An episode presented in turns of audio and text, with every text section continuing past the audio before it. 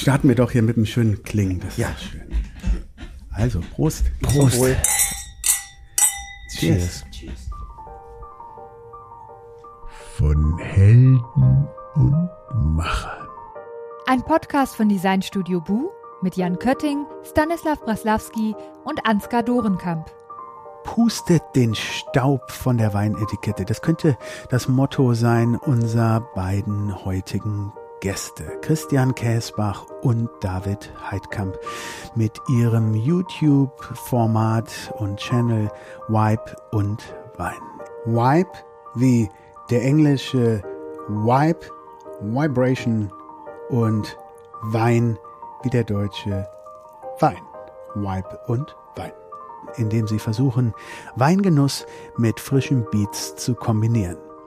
Wir finden, das machen sie sehr gut, wie sie dahin gekommen sind, warum sie glauben, dass Weingenuss und Audiogenuss so schön kombinierbar ist, dass es sich gegenseitig bestärken kann, wie es weitergehen soll mit diesem Channel, wohin es gehen soll und wie man das Ganze auch in die echte Welt da draußen transportieren kann, das erzählen sie uns in dieser Folge. Viel Spaß, macht euch ein Gläschen auf und genießt. Ah, gut, dass keine Fastenzeit da ist, ne? Ja. Ist ja diesmal ausgefallen. Ja, herzlich willkommen zu einer neuen Folge von, von Helden und Machern. Heute machen wir einen kleinen Ausflug in die Kultur, in die Kölner Kultur und vielleicht auch später noch äh, weiträumiger. Das gilt es alles zu besprechen. Heute sind bei uns zu Gast Christian Käsbach und David Heidkamp. Zwei Kölner, die sich, wie sie selber beschrieben haben, wie haben Sie es doch so schön gesagt, die an einem Wandertag, ich würde tippen, es war der Rotweinwanderweg, leicht betüdelt, den Canale Grande für Trink- und Tonkultur ins Leben gerufen haben. Wein und, nee, Vibe und Wein, sorry, so rum. Just two guys in love with music, wine and culture. Christian Käsbach und David Heidkamp, schön, dass ihr da seid. Danke für die Einladung. Vielen Dank. Herrlich. Also das Konzept mal kurz erklärt. Passender Mix von einem DJ, passender Wein dazu, YouTube-Channel Vibe and Wein, ne? So ungefähr. Das ist das, wo wir jetzt zur aktuellen Zeit gelandet sind. Das ist richtig, genau. Sehr schön. Ähm, mit dabei ist immer ein Tisch. Mit diesem Tisch gehen die beiden in unterschiedliche Locations der Kölner Clubszene. Korrigiert mich, wenn ich da falsch liege. Und äh, ihr ladet euch an diesen Tisch dann immer, äh, wie schon eben erwähnt, zwei Menschen aus äh, diesem Kulturspektrum ein. Also ein Profi, der irgendwie mit Wein sich auskennt, ob Sommelier oder Winzer, äh, werden wir gleich noch klären, und ein DJ. Und dieser DJ stellt in einer von euch vorgegebenen Zeit, das ist eine Stunde, ein Set zusammen. Dieses Set geht an diesen Weinprofi und der stellt darauf zugeschnitten ähm, die Weinauswahl des Abends zusammen. Das hast du Ne? grundsätzlich schön und richtig zusammengefasst. Das stimmt soweit. Einzige Einschränkung ist, dass wir uns nicht immer zwangsläufig im Club-Kontext zusammensetzen, sondern dass es einfach um interessante Orte geht. Ja. Wir sind ja ein audiovisueller Podcast, wenn man das so nennen kann. Das heißt, bei uns spielt auch immer das Bild eine Rolle und da war der Gedanke dahinter, dass es natürlich spannender ist, wenn man auch für das Auge ein bisschen mehr bietet als einfach nur eine weiße Wand. Dabei, ach so, okay, ihr geht jetzt nicht unbedingt dann immer auf den ähm, auf den Ort ein, wie es jetzt in der ersten Folge war. Da war der Jonathan, Resident DJ vom Gewölbe. Da hat natürlich die Location auch ein bisschen eine Rolle gespielt. Das ist richtig, genau. Wir haben aber auch Folgen, wo wir im Neptunbad vor der Sauna sitzen. Okay. Und da werden wahrscheinlich auch noch ganz andere Orte kommen. Das kann wirklich alles sein, was irgendwie Freude macht und im Zweifel, wo man nicht jeden Nachmittag sitzt. Also auch was visuell Spannendes, meinst Genau. du? Ja. Wo es was zum Gucken gibt, ja. Ja. Vor der, vor der Sauna beim Neptunbad. Da war, die, da war die Sauna aber nicht aktiv. War nicht offen. Nee, Leider aktuell nicht, sonst hätten wir uns natürlich auch reingesetzt. Ja, bevor wir ein bisschen über das Format noch sprechen, ähm, erzählt doch mal ein bisschen zu eurem Background. Wer will anfangen? David. Ja. Äh, Background ist der, ich bin, äh, also wie komme ich quasi mit Christian letzten Endes an einen äh, Tisch, der durch irgendwie die Kölner Kultur- und Clubszene wandert, um dann über äh, Weib und Wein zu berichten. Ich bin seitdem ich äh, Kind bin, geschuldet bestimmt durch meinen Vater und äh, einfach die Familie gastronomisch immer aktiv gewesen. Mein Vater war Gastronom in Köln und meine Mutter auch. Und dann habe ich in den jungen Jahren schon angefangen, auf irgendwelchen festen Kölschgläser abzuräumen und das hat sich quasi durchgezogen bis, bis heute. Räume immer noch Kölschgläser ab. Aber auch, auch dein Playmobil hast du erstmal in Rothschild-Kästen eingeordnet. Das ist, weil mein Vater in äh, gehobener Gastronomie quasi gearbeitet hat und da gibt's diese schöne Geschichte, dass ich Wein zum ersten Mal so kennengelernt habe, dass mein Vater die ganzen ähm, alten Weinkartons, also wo die noch in schönen, teuren Holzkartons verpackt waren, die teuren Weine, dass ich da mein Playmobil drin sortiert habe, ganz genau. Und ähm, das hat sich aber quasi so durchgezogen. Also der, der teure Wein ist irgendwann weggefallen. Ich habe durchaus auch in Club- und Barszene gearbeitet, aber immer der Gastronomie und äh, viele Veranstaltungen gemacht. Und dann bin ich dann auch mit 20 nach Köln gezogen, Mhm. hab mal äh, vier Jahre lang Schauspiel auch studiert und klassischen Gesang. Habe ich gesehen. Ich habe hier dein, dein Profil, dein Schauspielprofil noch offen. Ja, Da ist noch kein Schnörres. Da. Nee, da ist noch, da lebe ich noch recht bartfrei. Ähm, und dann habe ich aber, ich bin immer in der Gastronomie gewesen und dann habe ich mich irgendwann auch wieder dazu zurückentwickelt, weil ich dachte, Schuster, bleib bei deinen Leisten. Und das war irgendwie, das ist dann irgendwie dann doch so in die Wiege gelegt und es hat bestimmt damit zu tun, weil ich einfach unglaublich gerne Gastgeber bin. Wollte ich das gerade ist- sagen. Das ist sowas für mich, was die Gastronomie auch auszeichnet. Also was irgendwie mich, wo ich mich in der Gastronomie auch wohlgefühlt habe, immer egal wie lang die Nächte waren, wie spät es waren. Ich habe immer gern Leute zu Gast. Ob das privat ist oder auch auf der Arbeit.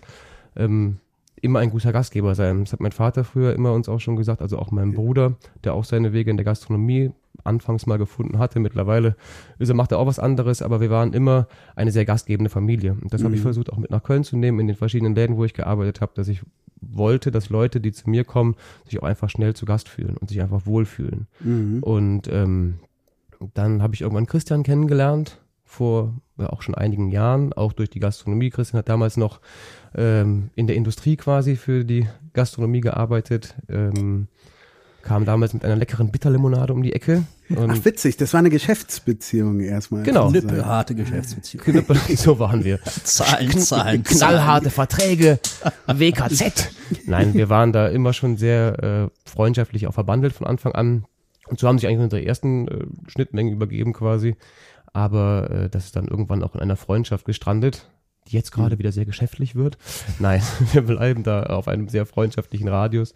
Und ähm, ja, so haben wir uns auf jeden Fall auch irgendwann kennengelernt, bis wir dann zu diesem Wandertag kamen, der nicht der Rotweinwanderweg war. Nein, das wäre zu, das wäre ja Das zu, wäre zu das wäre zu, das wäre zu, nein, es war das oberbergische Land in meiner Heimat. Ich komme aus Engelskirchen, wo das Christkind auch herkommt. Und, ähm, da haben wir uns wieder getroffen, aber das war fernab von jeglicher Geschäftsidee, sondern einfach nur, lass uns doch mal treffen, dann gehen wir eine Runde wandern und wir hatten beide eine Flasche Wein im Gepäck und ein Picknick, äh, hatten uns vorher aber nicht abgesprochen und sind dann irgendwann in einer Waldhütte geendet und äh, haben da Wein, get Wein getrunken und äh, ja, Wild geknutscht. haben uns dann im Holz verewigt mit Tupac Shakur-Zeichen und nee, so kam das aber letzten Endes, ja. Wann war das? Im Oktober letzten Jahres. Ah, okay. Genau. Und dann kam kam es irgendwann 2020. 2020 im Oktober und dann haben wir auch gar nicht irgendwie über irgendeine Geschäftlichkeit gesprochen, sondern einfach nur Gott und die Welt und Blödsinn erzählt und dann ist der Christian nach, nachher mit zu mir, haben mal lecker bei, bei uns zu Hause gegessen und dann war eine Übernachtungsparty, Christian ist auch über Nacht geblieben. Sleepover. Wow. lief, es war ein Sleepover und äh, witzigerweise am nächsten Tag auch einfach Tschüss gesagt und äh, dann habe ich irgendwann zu meiner Freundin gesagt, boah, wenn ich jemals wieder einen Laden in Köln aufmache, einen eigenen, weil ich hatte meinen alten Laden abgegeben und wenn ich jemals wieder einen Laden aufmache, habe ich zu, zu Anna, zu meiner Freundin gesagt, dann mit dem Christian. Dann meinte Anna, ruf den Christian doch einfach an. Dann habe ich den Christian angerufen und dann meinte, ach witzig, er wollte mit mir auch mal über sowas sprechen. Ach, Und lustig. so kamen wir überein. Witzig. Und der alte Laden, da habe ich dich nämlich zum ersten Mal kennengelernt, liege ich richtig, war das Chargesheimer. Das Schlagesheimer, genau, die Fußball ehemalige, Köln. ne? Da habe ich äh, viele Jahre meiner Kölner Gastronomie verbracht als äh, Geschäftsführer und Barmensch einfach. Mhm. Genau. Genau, da hat mich nämlich der Christian mal mitgeschleppt. Äh, und da haben wir dich dann, habe ich dich dann kennengelernt. Genau. genau. So, Ja. der Herr Christian. Ja, Besser bekannt den meisten wahrscheinlich als Käsbach, das nur nebenbei. das ist mein Nachname. ich habe beides, einen Vor- und einen Nachnamen. Tausend Sasser. Ein, genau. ein, ein standorttechnischer Tausendsasser, wie es sich gehört, wenn man vom Dorf kommt. Erzähl doch mal ein bisschen Ja. von dir. Ich meine, ich wusste gar nicht, wo ich anfangen sollte, äh, was du schon alles gemacht hast äh, über ähm, äh, boah, wo fange ich da an? Ähm, Vertriebler für für Getränke, selber äh, Kreateur von äh, von ähm, äh, einer Art äh, Limo oder äh, wie kann man sagen, Kioskbesitzer, äh, Veranstalter, ihr kennt vielleicht die Blitzbangers äh, Partyreihe ähm, und und und du bist dran. Ja, ähm, gute Frage, wo man da anfängt. Ich habe tatsächlich Vielleicht mal so, bist du auch ähm, vom Herzen, hast du dieses Gen auch in dir, dass du gerne Gastgeber bist oder dass du gerne Leute willkommen heißt? Ist das so der Ansatz gewesen? Nee, habe ich nichts mit zu tun. Also Cash, Cash, Cash. Menschen direkt, ne? sind mir egal. Ja, es geht hast nur um Zeit. nee, ist natürlich Quatsch. Äh, Ich bin da auch tatsächlich reingewachsen, nach und nach. Äh, Ich habe nach der 10. Klasse die Schule verlassen und dann erstmal eine ganz klassische Ausbildung gemacht als Konstruktionsmechaniker für Metall- und Schiffsbau. Was ganz, ganz nah solides. dran, ganz nah dran. Sehr nah dran. Auch knüppelhartes Geschäft. Hast du auch ähm, äh, äh, aus Köln kommst du oder wo Ich kommst komme aus Odenthal, das ist das Tor zum Bergischen Land und Mhm. eigentlich direkt vor den Toren Kölns. Also ich bin auch schon als Jugendlicher hier in Köln ein gutes Stück weit sozialisiert worden. Bin immer du? Das war immer so die Skateboardfahren. Go-to-Area, wo man hingegangen ist. Ne? Ja, hat ja keine weiteren Optionen gehabt. Also vom Dorf war das wirklich gar nicht weit bis Mhm. hier in die Stadt. Und dann bin ich hier ein Stück weit aufgewachsen. Und das war, glaube ich, auch der Grund, dass ich mich dann nach meiner ersten Ausbildung im Metallbereich relativ zügig umorientiert habe, weil natürlich alle meine Freunde, mit denen ich unterwegs gewesen sind damals, ich war 16, als ich die Lehre angefangen habe. Bei mir ging es morgens um Viertel vor sieben los mit dem Programm und alle anderen Kollegen haben irgendwie zur vierten Stunde da ihre Abiturgeschichten abgefrühstückt und da war mir relativ zügig klar, das ist jetzt noch nicht der Zeitpunkt, wo ich mich so sehr in irgendeinen Job hineinbinden möchte. Und dann habe ich tatsächlich auch das Abitur nachgemacht auf dem zweiten Bildungsweg und währenddessen Krass. begonnen, so ein bisschen im Nachtleben rumzuschlawenzeln und äh, erste eigene Veranstaltungen gemacht und dann aber auch angefangen vom Gläser sammeln bis an der Bar stehen, irgendwie alles mal mitgenommen, was man da so machen kann in dem Bereich. Und habe dann auch relativ zügig den Wunsch gehabt, das ein Stück weit professioneller zu machen. Und äh, habe dann eine Zeit lang in einer Veranstaltungsagentur gearbeitet, mich da dann auch ganz gut mit dem damaligen Geschäftsführer verstanden und konnte dann da für kleines Geld auch eine Ausbildung machen und habe dann da drei Jahre meiner Zeit damit verbracht, äh, in großen Konzerthallen das Personal zu managen und immer in den Sommermonaten Marketing für einen Bonbonhersteller zu machen. Das war dann damals so der Anfang und dann ging das relativ zackig. Dann habe ich freiberuflich noch ein Projekt für Bacardi gemacht, so ein 120 Stunden Partyformat, das die damals aufgestellt haben. Und die damit fin- Blitzbangers Geschichte, oder? und das war damals noch gar nicht Blitzbangers. Das hieß damals 120 Minutes. Und das war ein Konzept, das äh, stammte aus der Innovationsabteilung von Bacardi. Die haben sich überlegt, was kann man denn wohl machen, um ohne klassische Werbung Menschen unter der Woche dazu zu bekommen, irgendwo hinzukommen und eine Party zu feiern. Und das war der Aufhänger. Und wir haben dann in einem kleinen Team die gesamte Umsetzung und auch die einzelnen Konzeptionen gemacht für Köln. Und in dem Zusammenhang habe ich dann auch den Thorsten und den Willi, meine beiden Blitzbangers-Kollegen, kennengelernt. Thorsten hat lustigerweise in der gleichen Agentur gearbeitet wie ich und hat mir damals äh, meine erste Service-Schulung verpasst und mir so ein bisschen gastronomisches Grundhandwerk mitgegeben, war aber auch schon ein begnadeter DJ. Äh, Willi kannte ich über meine damalige Freundin, die haben damals zusammen auch in der Gastronomie gearbeitet. Und die beiden haben schon in dieser Bacardi-Nummer zweimal aufgelegt und Willi hat danach immer weiter genervt und meinte so, oh, lass uns das doch nochmal machen und das war doch so schön. Und ich habe immer gesagt so, boah, nee, das war ein Konzept, das haben wir irgendwie für eine Marke gemacht und das ist damit irgendwie auch abgehakt. Und dann war aber klar, dass seitens Bacardi kein Interesse besteht, das irgendwie weiter fortzuführen und anderthalb Jahre später haben wir dann gesagt, ja komm, dann scheiß drauf, dann machen wir es einfach mal auf eigene Kappe und gucken, ob wir das irgendwie so hinbekommen, dass vielleicht zwei, drei Leute auch an einem Mittwochabend in den Club gehen und sich da zwei Stunden lang das volle Programm abholen. Und das hat eigentlich ganz gut funktioniert. Das haben wir am Ende des Tages ja bis 2020 13 Jahre lang gemacht. Boah, so lang. Ja, Wahnsinn. Ne? Das ist äh, im Nachhinein schwer zu glauben. Aber Das hat äh, viel Freude gemacht. Da habe ich, hab ich glaube ich, auch viel gelernt und viele Leute kennengelernt. Ja, und in den Jahren dazwischen ist halt noch tausend. Und du hast auch mit aufgelegt da? Oder nee, was ich war bin dein? überhaupt kein DJ. Das denken immer Leute, aber ich habe keinerlei DJ-technische Kompetenz. Also ich bin Musikliebhaber, aber ich muss ganz ehrlich auch nicht der millionste Mensch sein, Mhm. der denkt, er müsste sich jetzt irgendwo vor eine Masse stellen und da den Krempel zusammenzimmern. Oder ich einen YouTube-Channel aufmachen? Oder so oder ein Podcast Ja. oder irgendwas, was also Äh, den Trendquatsch, da melde ich Ja. mich dann, wenn es vorbei ist. Also du hast das immer so ein bisschen organisiert. Das. Das organisiert, habe das auch immer am Mikrofon begleitet, Bujaka, Bujaka! so nämlich. hab äh, mir die Konzepte überlegt. Wir haben dann ja immer, also diese Veranstaltung für diejenigen, die da noch keinen Bezug zu haben, die gingen immer zwei Stunden und um. Menschen irgendwo an einem Mittwochabend dazu zu bewegen, zwei Stunden mal alles fallen zu lassen, ist es immer gar nicht schlecht, wenn man so einen roten Faden hat, den man dem Ganzen Ja. zugedeihen lässt. Und dann gab es immer eine Kissenschlacht oder wir haben eine komplette Wohnungseinrichtung in den Club gebaut und kaputt gehauen oder den ganzen Laden voll gemacht mit Luftballons. Es gab eine Wasserschlacht im Club, wo hinterher der Sicherungskasten explodiert ist. Also die irrsinnigsten Dinge äh, haben da stattgefunden im Club-Kontext und Ich weiß noch, als ich das erste Mal da war, ey, boah, ich bin so, ich bin so ausgeflippt. Und deswegen verstehe ich auch nicht, warum Bacardi so dämlich war und, und gesagt hat, so, äh, ja, könnt ihr haben, weil es ja wirklich eine geniale Idee ist, dieses, ich erinnere mich auch, irgendwie, irgendwie war es Willi oder, oder Thorsten? Wir haben keine Zeit, Leute, wir haben keine Zeit. Gas, Gas, Gas. Und die Uhr läuft rückwärts. So ein geniales Ding, dass du wirklich so von 0 auf 120 warst. Ja. Äh, also jeder Gast, da war direkt so ein äh, Brennen in der Luft. Und das kriegst du halt sonst nicht hin, wenn es äh, Open End ist. ultra schwierig. Also gerade, ne, wenn man schaut, wie sich so die Ausgehlandschaft verändert. Also als wir aufgewachsen sind, das ist jetzt ja schon bestimmt zwei Jahre her, da war auch unter der Woche noch irgendwie sowas wie Clubkultur zu spüren in der Stadt. Das gibt's ja heute gar nicht mehr. Aus verschiedensten Gründen. Und Ja, Ja. würde ich gern gleich noch drauf kommen. eine der Stationen, die mich irgendwo auf diesem Weg begleitet hat. Dann habe ich danach auch noch tausend andere Veranstaltungen gemacht. Äh, hatte so ein Picknickding im Naturschutzgebiet, wo wir Brotzeiten und äh, Handgemachtes verkauft haben. Äh, hatte gleich gegenüber von dir einen Mittagstisch, wo ich dann so im gastronomischen Bereich noch mal ein bisschen rumgespielt habe. Einfach ausprobiert. Du hast sie einfach ein bisschen. Ja, ich glaube einfach wenig, wenig Ängste gehabt Mhm.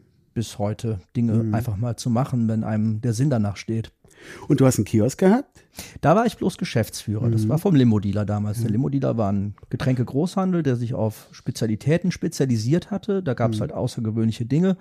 Und die Jungs, mit denen war ich damals schon eng verbandelt. Lustigerweise einer der Geschäftsführer, der Till, mit dem mache ich auch bis heute das Ginger Cat zusammen. So ein Likör auf Ingwer-Basis. Und ähm, die haben damals geplant, mehrere Standorte aufzumachen, wo sie das Thema Kiosk neu denken. Das heißt, es waren eigentlich viel mehr lang geöffnete Getränkeboutiquen, wo es ja außergewöhnliche Dinge zu entdecken gab. Von Ja. Limonade bis Spirituose über Craftbiere.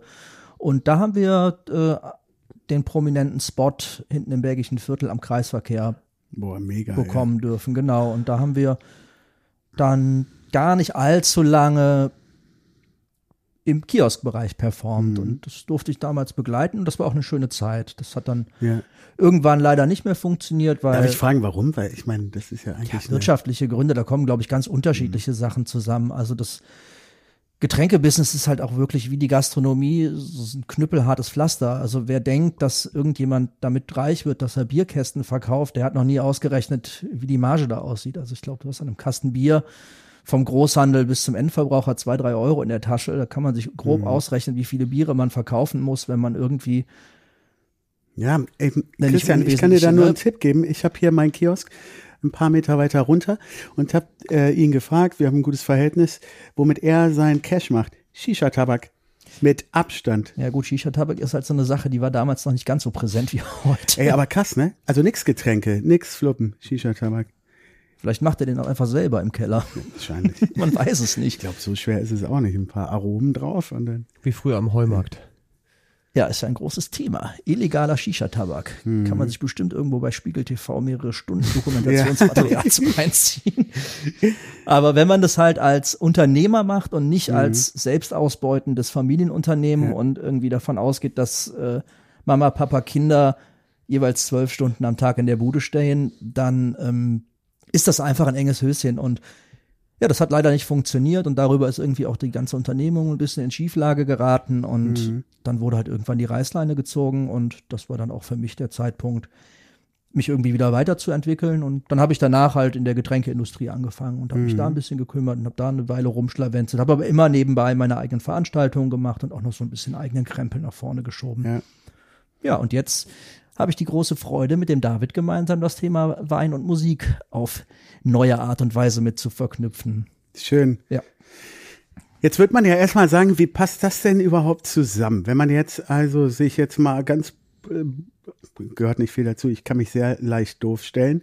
Ähm, Clubkultur und Weingenuss. Weingenuss und Köln. Eher ja gastronomisch unterrepräsentiert so hier und die Bereitschaft auch für Weine ein bisschen ähm, ähm, gerade im äh, harter Konkurrenz zu Kölsch und Brauerei äh, Hauskultur äh, sich da zu etablieren. Also erzählt mal, warum diese Konstellation? Als du bei mir im Laden warst, hast du nur Wein getrunken, wenn du dich erinnerst. Mhm. Das, Das ging aber auch auf deine auf deinen Deckel, glaube ich. Deswegen hast du es nur getrunken, weil du weißt, dass ich dir den Wein ausgebe. so läuft das also. Nee, man merkt also, was man Gastro einfach aus gastronomischer Erfahrung Mhm. merkt, ist einfach, dass der Weinabsatz unglaublich steigt. Und Ja? wir Christian und ich das beide nur wegen des Geldes machen, war uns von Anfang an klar, wir müssen Wein verkaufen. Nee, Quatsch. Aber äh, Wein finden, haben wir beide, ist ja ein, also ein unterrepräsentiertes Thema. Also vor allem irgendwie leckeren Wein Menschen nahe zu bringen Ja. und dabei eine vernünftige Platte zu hören. Also es ist ja oft so, dass du irgendwie, wenn du in einen Club gehst oder sowas, weil die Nachfrage ist da.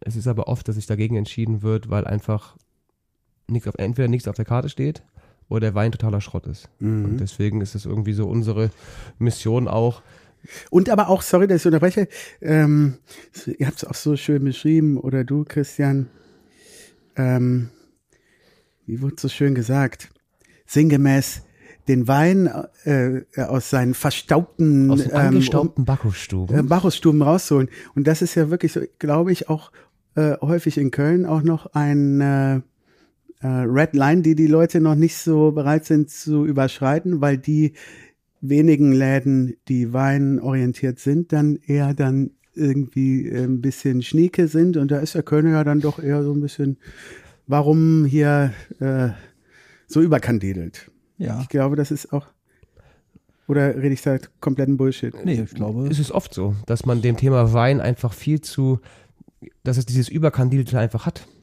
Aber warum? Woher kommt das? Wenn man Ja, das ist eine überlegt, verdammt gute Frage. dass Mit ich- dass- jedem Produzenten, mit dem du sprichst, wir hatten auch eine Folge mit dem Winzer, das ist überhaupt nicht der Plan von diesen Menschen. Die wollen genauso einfach in Nee, Genuss. und auch wenn man sich überlegt, dass sich Leute früher, wir sind in Köln eine römische Stadt und dass sich die Römer das tausend Literweise einfach Wein reingestellt haben, um damit sich irgendwie eine schöne, gute Zeit zu machen, warum das nicht wieder aufleben lassen? Dass man dem Wein genau dieses angestaubte, dieses, einfach dieses angestaubte nimmt und da einfach ein bisschen Umdrehungen draufpackt, die musikalisch dann noch dazu passen. Mhm. Ja. Also es ist oft so, dass irgendwie Wein oftmals, also es ist ja so, wenn man irgendwie in ein Restaurant geht und man ist irgendwie noch ein bisschen jünger, dann traut man sich ja noch nicht mehr irgendwie an eine Weinkarte ran. Man kriegt das vorgelegt und dann macht man, hält man sich die Augen zu und sagt, okay, ich nehme einen zwischen 1 und 10, der darf nicht zu teuer sein. So, und ähm, das ist einfach ein Thema, was doch einfach sich entspannen sollte. Weil genau, nämlich die, selbst die Produzenten sagen, also der Winzer selber sagt ja auch, das soll das gar nicht sein. Es soll ja schmecken vor allem. Und warum nicht was nehmen, was schmeckt und das einfach ja in eine Clublandschaft zu bringen. Das ist so auch eine Aufgabe, die wir uns gestellt haben, dass man einfach dieses wir probieren das, wir schmecken das ab, das ist es kann doch einfach mal lecker sein. Ja, Also ich erinnere mich jetzt an, an das äh, Festival in Porto, Primavera, Nos Primavera. Sind wir hingekommen und die äh, Stände, die bei uns die Bierstände sind, das waren da die äh, Weinstände. Ja. Und die Leute äh, trinken dann den Wein dazu. Ne? ja, Ist ja auch gar nicht so, dass das was wäre, was irgendwie immer schon so gewesen ist. Also ich habe gestern noch mit meiner Mutter darüber gesprochen und die meinte, ja, bei uns gab's Abende auf dem Schützenfest, da war dann Weinzwang, da gab's kein Bier. Und ich für meinen Teil hab den Ursprung eigentlich daher, ich für, bin auch kein Biertrinker.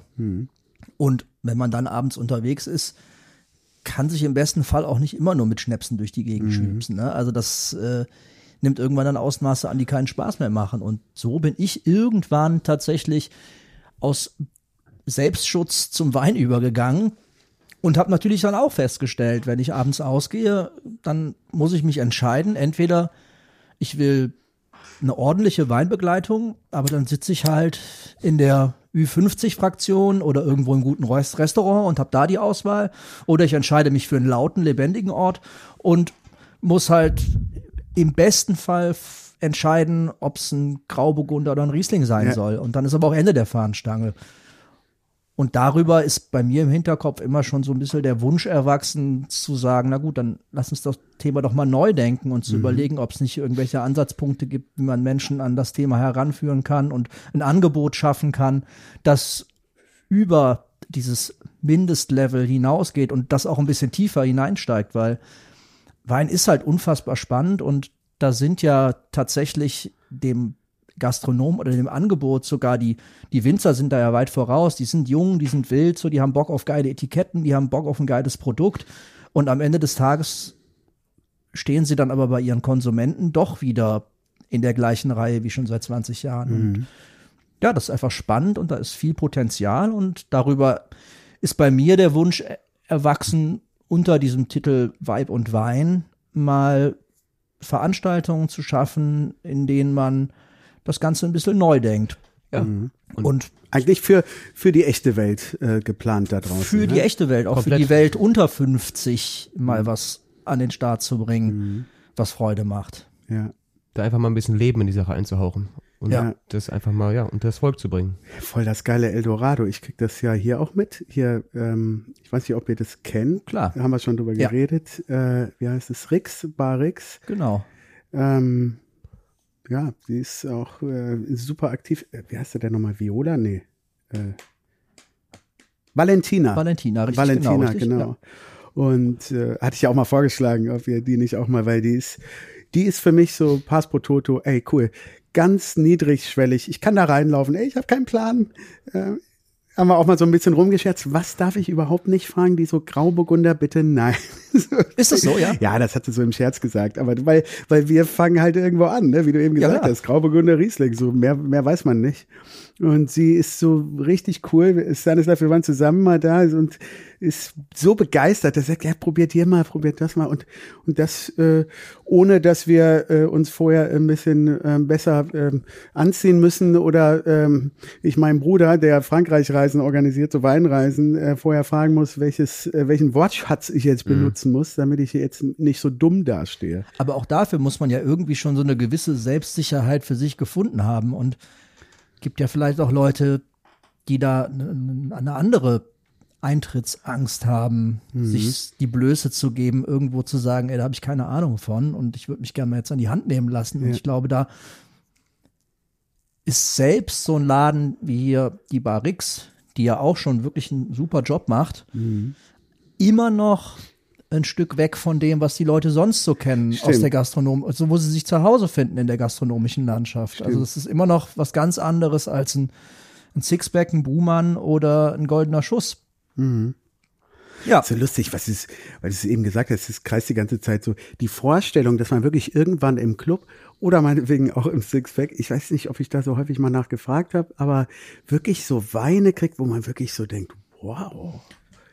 Ist ja auch ein bisschen die Frage, was muss man da jetzt anbieten. Ja. Ne? Also das Sixpack hat eine gute Weinauswahl, aber es sind halt zwei offene Sorten, die man da auswählen kann und da schaut man natürlich auch ein Stück weit als Gastronom, was funktioniert hier einfach in Anführungsstrichen. Im besten Sinne. Das muss ja kein schlechter Wein sein, aber der muss zumindest zugänglich sein. Niemand stellt sich um halb fünf morgens ins Sixpack an die, an die Theke und Philosophie fragt, über die ob, ob man Weinauswahl. den Wein eventuell dekantiert bekommen kann. Das ist ja, Ja. Quatsch. Und das ist äh, genau das, worum es uns geht. Man muss den Apfel da nicht höher hängen, als notwendig ist. Ich habe mir das äh, Set, was ihr dazu parallel bei Mixcloud, werden wir auch nochmal verlinken, äh, was der Jonathan zusammengestellt hat. Wie heißt er mit Nachnamen? Kaspar. Kasper. Jonas, Jonathan Kaspar zusammengestellt hat, nochmal angehört. Hatte ja am Anfang so ein bisschen Zweifel, ob das so zusammengeht äh, mit dem Sound. Besonders habe ich immer gedacht, ähm, ja, okay, ich werde dann irgendwann so angeheizt, dass ich dann dancen gehen will. So. Ähm, aber es hat super gut funktioniert und tatsächlich ähm, auch ganz spannend gewesen, dass der, ist es ein Winzer oder ein Sommelier gewesen, der Der Nappi. Gerd Nappirei ist äh, sowohl Sommelier als auch einfach gastronomisches Mhm. Urgestein. ähm, wie auch immer so ein bisschen hin und her gefragt wurde. Siehst du das genauso, Jonathan? Ich fand den Wein passend jetzt zu deinem Sound gerade. Also es bezieht sich auch immer so ein bisschen zu der Musik. Und das ist, das ist wirklich, das sind äh, so Momente gewesen, wo ich gemerkt habe, das funktioniert voll geil zusammen. Und das war eben nicht so dieses äh, von mir befürchtete Ding, okay, dann höre ich den Sound, jetzt halt mal die Fresse, mach die Musik an, weißt du? Ja, sehr schön, wenn das funktioniert hat. Ähm, dieser audiovisuelle Podcast ist im Zweifel jetzt ja auch ein Stück aus der Not geboren, weil wir, um dann noch mal einen Schritt zurückzugehen, als wir diesen Wandertag zusammen hatten, ich hatte das im Vorfeld schon anderen Menschen gegenüber mal unterschwellig fallen lassen, wie großartig ich den David immer als Gastgeber wahrgenommen habe. Und auch da habe ich für mich schon gesagt, mein Gott, wenn ich irgendwann noch mal gastronomisch aktiv werde, dann hätte ich ihn eigentlich gerne mit an Bord, weil ich genau weiß, was für ein toller Gastgeber das ist und was für ein zugewandter, offener, herzensguter Typ da irgendwie immer hinterm Tresen gestanden hat, der im Zweifel auch immer meine letzte Station war. Wenn ich irgendwo hingereist bin, dann war ich immer entweder auf dem Hinweg, der Laden war direkt am Hauptbahnhof, nochmal bei David am, an der Bar oder aber auch, äh, wenn ich irgendwie wieder zurückgespült worden bin. Und es war immer toll und immer schön und ja, das war so der Bezugspunkt zum David. Und ich hatte das auch schon im Hinterkopf, als wir uns damals für diesen Wandertag getroffen haben, weil auch da natürlich schon diese Wein-Musik-Verknüpfung irgendwie im Hinterkopf rumgespukt ist. Und mh, ja, dann haben wir erstmal darüber gesprochen, ob wir nicht irgendwie Eventformate erdenken, was jetzt halt im jetzigen Zeitpunkt einfach keine ernsthafte Option darstellt. Und dann haben wir uns irgendwie Anfang Dezember mal darauf verständigt, okay, lass uns mal überlegen, was man so machen kann. Ja, und dann ging es aber darum, okay, dann lass uns aber doch auch, auch darüber nachdenken, was funktioniert denn jetzt schon? Und dann ist man ja relativ zügig in der jetzigen Ja. Zeit bei Digitalformaten. Und darüber sind wir dann nach und nach darauf gekommen, okay, dann lass uns schauen, dass wir DJs finden, die den Rahmen schaffen, lass uns Menschen aus dem Weinkosmos finden, die das Ganze begleiten, so dass es auch irgendwie ganzheitlich ist. Weil für mich persönlich gibt es im Social Media oder auch im Digitalbereich eigentlich nichts Schlimmeres als Dinge, die stattfinden ohne Relevanz, also die man einfach macht, weil man halt was machen muss. Und da hatten wir beide keinen Bock drauf, jetzt einen Instagram-Kanal zu starten und irgendwie da äh, die Fahne für Weinkultur zu schwenken, aber am Ende ist es ja was, was, was davon lebt, dass es passiert. Und was kann jetzt halt passieren? Halt, dass man sich an einem Tisch trifft, zumindest in kleiner Runde und die Leute dann halt zu Hause teilhaben lässt. Und so sind wir dann im zweiten Schritt erst darauf gekommen, dieses äh, Den Channel dann aufzumachen. Channel-Format ja. zu Ja, starten. weil ich habe die Tickets noch äh, am Kühlschrank hängen. Genau, wir hatten ja Anfang, äh, Anfang November, November. schon die erste Veranstaltung geplant. Da war der David tatsächlich auch noch als Gast angedacht. Ähm, das wäre dann genau das gewesen. Da haben wir überlegt, okay, komm, wir gehen in den Club Subway. Da kann man Corona-konform sitzen. Da kommt dann jemand und spielt Piano, Clubhits. Da kommt dann jemand und reicht ein Aperitif aus dem Weinkontext, erzählt dazu was. Da kommt dann auch der Kasper, der seines Zeichens einer der 50 besten Sommeliers ist, die wir hier im Lande haben. Und präsentiert mal ganz niederschwellig drei Weine, die trinken wir gemeinsam, der erzählt dazu ein bisschen was und hinten raus gibt's dann ein DJ-Set. Das war Super, ja. eigentlich so der erste Ansatz. Und das wäre normalerweise Anfang November vom Stapel gelaufen. Naja, und dann ist uns auch da bekannterweise wieder diese Pandemiegeschichte dazwischen gegrätscht. Und damit es aber irgendwie doch noch weitergeht, Ja. haben wir dann beschlossen, gemeinsam einfach Zeit zu investieren und uns irgendwie eine, eine Truppe fähiger Leute dazu zu nehmen, Ja, und die, um das Ganze auch irgendwo ganzheitlich digital an den Start zu irgendwie bringen. trotzdem ja erlebbar zu machen, um das halt im besten Fall dann irgendwann wieder ja, eine eigene Theke aufzubringen, die ganze Genau. Geschichte. Das ist ne, ganz und dieses, langfristig ähm, der Plan. und dieses Erlebbare, ähm, ich, ich, ich hänge da fest, ähm, Audience, ja, also der DJ, der will äh, ein Feedback von der Crowd haben.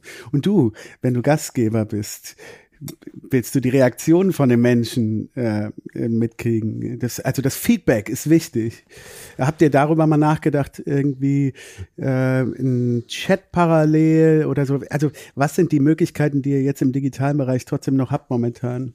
Äh, das, also das Gastgeber-Dasein, das ist momentan sehr beschränkt auf unseren, auf unseren kleinen Holztisch mit vier Stühlen dran. Nee, ich meine, ähm, in eurem YouTube-Channel, habt ihr da mal drüber nachgedacht, dass ihr direktes Feedback während der Ausstrahlung dieser Folge irgendwie aufnehmen könnt? Oder?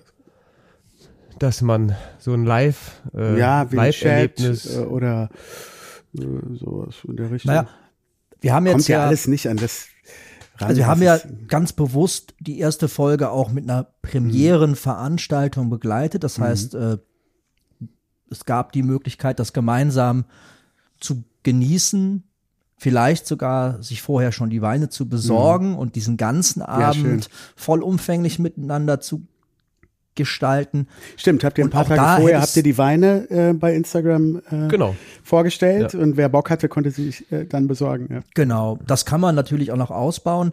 Da kam viel mehr Nachfrage zu dem Thema, als ich selber erwartet habe, weil Online-Weinproben gibt's ja momentan wie Sand am Meer, weil Ohne natürlich Ende, jeder, ja. der irgendwie in dem Kosmos rumschlawenzelt, versucht irgendwie nochmal sein Eckchen zu finden. Ähm, ich persönlich war positiv überrascht davon, wie viele Leute tatsächlich Interesse hatten, diesen Ja, Wein dazu zu kaufen. ne? Und Ja. dementsprechend wird das in Zukunft vielleicht auch nochmal eine, eine, eine stärkere Rolle spielen. Und ansonsten sind wir, wie das glaube ich alle Menschen im Moment sind, ihr ja im Zweifel auch, naja, auf diesen klassischen Hm. Rücklauf aus den sozialen Medien angewiesen. Ne? Die Ja. Leute können das natürlich kommentieren, die Leute können natürlich Fragen stellen, die Leute können sich natürlich irgendwie einbringen. Aber da liegt der Ball jetzt bei den Menschen, die das konsumieren. Ja. ja. Obwohl es einfach auch wieder schön ist, äh, selbst eine kleine Runde, also neben uns beiden, neben Christian und mir, wenigstens zwei weitere Gäste einladen zu dürfen, die Ja, sich mit uns an einen Tisch sitzen und dem man dann ein bisschen was kredenzen kann. Also ob es gebackenes, ja- Brot ist oder ein kleines, kleines Picknick, was wir irgendwie dann mit an den Start geben, einfach so als äh, Appetizer und ähm, das ist einfach auch wieder schön. Das ist eigentlich der Hauptgrund, warum wir das machen, weil wir einfach Bock hatten, mal wieder am Tisch Ja. zu sitzen Und Ja. spannende Gäste kennenzulernen. Ja. Ja, Ja. aber das ist schon äh, Boah, Ja. vor allen Dingen, vor allen Dingen, ey, fällt mir gerade so ein, in so einer Location mal wieder zu sein, ne? Ihr habt das so schön gesagt, der Jonathan meinte, der Geruch, der Ja. ist leider nicht mehr da. Äh, es ist halt so durchgewischt und der ganze, äh, ganze, ganze menschliche Gerüche, die sind verflogen mittlerweile, aber trotzdem diesen Ort mit den ganzen Erinnerungen, die man damit verbindet, da wieder sein zu können. Ich hatte das äh, vor gar nicht allzu langer Zeit, ein Kumpel von mir, der macht für ähm, Jägermeister, macht der ähm, so, äh, hat er eine im, ähm, wie heißt es, auf der Aachener Fuchs, äh, Reineke Fuchs. Reineke Fuchs, genau, hat er so einen kleinen Raum eingerichtet, so einen extra Dancefloor. Und ähm, ich bin irgendwann mit Izzy hingegangen, weil er meinte, ich bin gerade da, kommt aus Bochum eigentlich, ich bin gerade da, komm vorbei. Und dann kommen wir da rein. Und dann war er da mit dem Schreiner, der spontan so ein Set aufgelegt hat, vollen Wumms, Lichtanlage an. Boah, ey, das Crazy, war, oder? Das war, äh, das waren vielleicht sieben bis zehn Minuten. Glücksgefühle wirklich direkt. Das hat mit dem Ort und natürlich der Sound und so. Boah, da merkt man wieder, was, was, was einem so fehlt. was gerade verloren geht. Ja. Ja, Total. bereitet Schon uns auf jeden Fall immer große Freude. Also ähm, alle Abende, die wir bisher hatten, ich meine, wir haben jetzt ja schon so ein paar Folgen vorproduziert Mhm. und ähm, ja, das war immer großartig. Irgendwie ist man immer mit so einem Wechselbad der Gefühle aus den Abenden rausgegangen, weil auf der einen Seite war es großartig, auf der anderen Seite weiß man aber auch, ja gut, das war es jetzt aber auch erstmal Mhm. wieder, ne? Also bis das Ganze konform der Richtlinien im öffentlichen Raum stattfinden kann, da werden wir uns alle noch ein bisschen gedulden müssen und das ist natürlich eine Sache, die es auch für uns sehr viel angenehmer macht. Das ist natürlich jetzt keine Arbeit. Also das ist für die großartigen Leute, die da für uns irgendwie den Rahmen schaffen, viel anstrengender als für uns. Also ich meine, Ihr wirktet auch, muss ich sagen, überraschend cool. Also, weil ich jedes Es war Mal. sehr kalt im Gewölbe, deswegen. nee, weil ich jedes Mal am Anfang einer Folge bei uns auch immer so denke, okay, wie kriegt man da den Einstieg? Dann geht's immer schnell, aber äh, ihr habt es so gemacht, als würdet ihr nicht mehr merken, dass da irgendwie aufgezeichnet wird. Und das ist äh, echt eine äh, ein Kompliment, was ich euch geben kann, weil vielleicht hängt es auch damit zusammen, dass die Kameras fix waren und äh, da hatten wir ja auch noch vorher drüber Ja. gesprochen, wenn es jetzt eine bewegte wäre, die dann immer an jemand ranzoomt, Handkamera und so, dann wäre euch das vielleicht dann auch mehr aufgefallen, aber es wirkte wirklich so, als würdet ihr einfach mit denen so und dann ist halt zufällig eine Kamera mit an. Also es kommt wirklich so. Wir haben natürlich zwei Grundlagen. Einfach einen melodischen Teppich, der irgendwie da ist, der uns trägt durch, die, durch den Sound. Ja, und halt Wein. Mhm. So. Also, Was trägt einen besser durch den Abend als Musik und Alkohol? Das sind ist das so- auch die Frage, äh, David, ich weiß gar nicht, wie du das wahrgenommen hast. Also ich war, natürlich war ich da aufgeregt davor, ist ja ganz Ja. normal. Ähm, bei mir ist es meistens so, dass diese Aufregung sich eigentlich nach einer Minute widerlegt, weil ich das ganz gut hinbekomme, gar nicht mehr wahrzunehmen, dass man irgendwie nicht nur in dieser kleinen Runde ist, sondern da vielleicht noch irgendeine andere Art von Audience dahinter steht. Und dass man sich den Quatsch auch bis ans Ende der Tage im Zweifel bei YouTube noch angucken kann. Da darf man sich, glaube ich, einfach keine Gedanken drüber machen. Ähm, trotz alledem, also Menschen, die mich kennen, da kam schon das Feedback, okay, man hat den Anfang schon gemerkt, dass das, Am Anfang, äh, ja, ein bisschen. dass das so ein Stück weit äh, eine ungewohnte Situation für dich ist. Aber es war halt auch die erste Folge, das darf man ja nicht vergessen. Wir sind halt alle auch keine Medienprofis. Mhm. Ja, meine. David hat schon mal öfter auf einer Bühne gestanden. Ich habe jetzt auch schon mal öfter auf einer Bühne gestanden. Aber es ist ja ein völlig anderer Kontext gewesen. Also Mhm. da ging es jetzt ja nicht so sehr um Inhalt, wie das jetzt der Mhm. Fall war. Oder der David hat irgendwelche fertigen Texte performt. Ja. Aber es waren halt auch wirklich in jedem Fall bisher so angenehme Gäste, dass es auch überhaupt gar nicht schwierig war, sich da einfach fallen Ja. zu lassen und so eine Art private Runde genießen zu können. Ja, jetzt erzähl aber dritte Mal trotzdem zu Ende, lieber David. Äh, was hat es denn mit deinem Krippenspiel auf Ich sich? habe mal für den WDR 5 ein Krippenspiel aufgenommen. Und ähm, ja, Als, äh, als Erwachsener aber schon. ja, ja, Ja. Äh, Das war einer meiner ersten Jobs quasi über die Schauspielschule. Ah, ist eine gute Stimme. Gute Radiostimme. Danke. Herzlich willkommen bei Seitenbacher Müsli. Seitenbacher, damit sie besser auf Klo können. Nee, ähm, ein Krippenspiel aufgenommen für den WDR 5. Das war eine spannende Erfahrung, weil ähm, so einsprechen ist ja nochmal was ganz anderes als irgendwie auf der Bühne stehen, weil wenn du irgendwie einen Regisseur vor dir hast und da so eine direkte Resonanz hast, das hast du scheiße gemacht, David. Nee, mach nochmal anders, mach nochmal anders, mach nochmal Ja. so. Und im Tonstudio ist es halt, man, man sieht durch diese ähm, Glasscheibe und jemand guckt dich immer nur so an und dann drückt er auf seinen Knopf, damit er selber sprechen kann, sagt, ähm, nochmal von neu bitte. Ist alles viel leiser. Also Ach so, alles viel, ja. eine ganz andere Ruhe, weil man ja sowieso immer in so einem abgepackten Watteraum steht. Ja. Und äh, ja, ganz ungewohnt, wenn man eigentlich aus einer hektischen Umgebung kommt und dann bist du in diesem Tonstudio bei WDR 5 und es ist so, ja, dann einmal bitte einsprechen. Und jetzt sag ja, man ist so bitte, ganz nah. Welchen äh, Charakter hast du gespielt im ja. Krippenspiel? Den Esel und Josef. Ach, du hast wirklich den Esel gespielt. Den Esel und Was Josef. sagt denn der Esel? Ähm, IA. Nee, nee, der Esel, äh, der war der Erzähler, der hat von außen quasi drauf geguckt. Ah. Ja, und Josef hat ja dann doch eher eine unbedeutende Rolle, wenn es um das ganze Thema ähm, Jesus geht. Der hat ja auch nichts damit zu tun. Ja eben, ey, ich War ja meine, unbefleckt. äh, völlig unperformt. Der hat da wenig performt. Er- ja, er steht eigentlich nur nebenbei und ähm, hält ab und zu das Kind. Da hatte der Esel schon mehr zu tun. Immerhin. Immer, ja, aber Er ist äh, einer Verantwortung gerecht geworden, die er eigentlich gar nicht hätte tragen müssen. so passt er sehr zur heutigen Zeit. Was kommt denn da raus beim Vaterschaftstest bei Jesus? Das, du hattest eben eine Frage zu äh, Beats per Minute. Du bist ja ähm, der Stanislav, kurz für euch, er ist auch äh, DJ, hat ähm, jetzt äh, mittlerweile seit 15 Jahren oder länger gibt es die sogenannte Kompott-Party-Reihe im Die kenn Stadtgarten. ich. Im Stadtgarten. Katja ja, genau. Garmisch zusammen. Ja, genau. Ja. Zwei Katjas und ich, ja, das ist ja, Oder musste ich schon mal Wodka mittrinken? ja klar, muss Und das ist aber auch wirklich der super Trick bei euch, ne? Schön genau. die Tabletts. Ja, das war großes Stimmung. Vergnügen. Erzähl. Äh, ja, die Frage hatte ich auch, so stelle ich nochmal, äh, bei ab wie viel BPM? Also DJ-Frage sozusagen. Ist Wein dann nicht mehr sagen wir, ja, wie kann man das Kompatibel. sagen? Kompatibel, was Geschwindigkeit angeht. Ja. BPM ist a Beats per Minute. Gibt es die oder sagt man so bei, bei Sind die, äh, sind die völlig frei? In in den 180, dagegen fragen. 100, 180 geht noch? Ab, ab welcher BPM-Zahl kann man grundsätzlich keine Getränke mehr zu sich nehmen? Bis es oben wieder raussprudelt. wie das wieder rauskommt.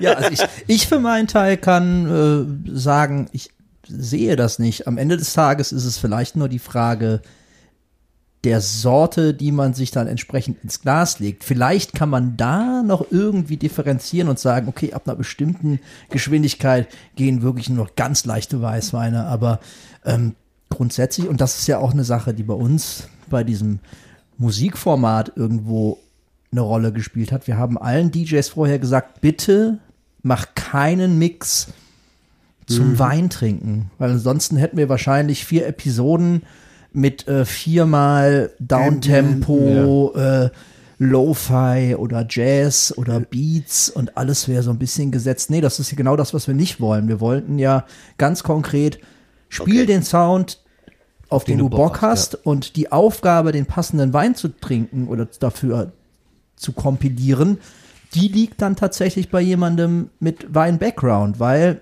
Ah, ja, genau. die diese Beschränkung genau nicht wollten. Ich weiß nicht, ob das deine Frage beantwortet. Ja, sonst ja, ja, so ein ein bisschen schon, weil es, äh, wenn umgekehrt kann man, das, dann bist du immer bei AC Jazz, äh, Downtempo oder irgendwie so eine so Lounge-Musik landen, so klischeehaft. Wenn man sagt Wein, natürlich muss man ein bisschen chillen, Wein trinken, so ein so Slow-Genuss, äh, so schon Drum and Bass, äh, kann man so banal klischeehaft kann man nicht richtig so einen äh, Wein vorstellen. Also hätten wir in Klischees gedacht, hätten wir wahrscheinlich jetzt äh, sechs Downtempo-Mixe, zu denen man schweren Rotwein trinkt. Und genau das ist es ja, worum es nicht geht. Einfach mal zu zeigen, ey, Wein ist so vielfältig. Es gibt so unglaublich viele Facetten. Und Schnittstellen in der Musik damit. Genau, Das und auch Schnittstellen Einfach darüber. auch die Resonanz, die wir schon bekommen haben von den Musikern einfach, die uns das äh, einstündige Mixtapes zur Verfügung gestellt haben.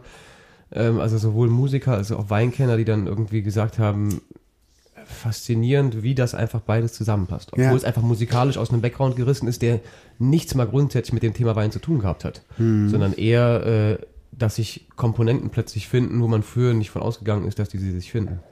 Ja, aber beide haben ja irgendwie einen gemeinsamen Nenner. Für beides nimmt man sich im besten Fall auch ein bisschen Zeit so. Ne?